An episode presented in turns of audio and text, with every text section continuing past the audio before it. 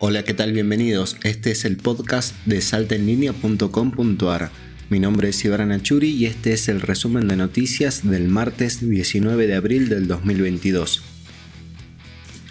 La inversión en infraestructura es esencial para el desarrollo económico de los sectores, así lo manifestó Sergio Camacho, ministro de Infraestructura, quien expuso sobre los logros, proyectos y gestiones de la provincia para lograr la conectividad vial aérea ferroviaria de Salta con la región y las provincias limítrofes.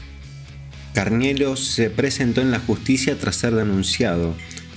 El monseñor fue acusado de agredir a una religiosa de la congregación Carmelitas Descalzas.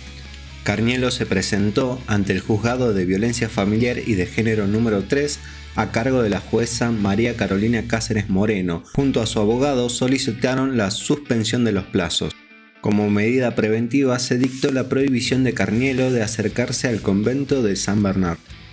Aseguran que no se consultó a Saeta para la instalación de las nuevas ciclovías. Claudio Mor, presidente de la entidad, dijo que hubiese sido bueno aportar desde la empresa una postura al respecto.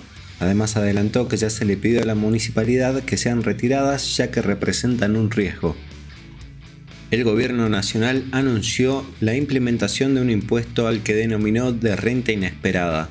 El proyecto será presentado en el Congreso y afectará a aquellas empresas cuyas ganancias fueron superiores a los mil millones de pesos en el último año. El dinero estará destinado a pagar la deuda externa.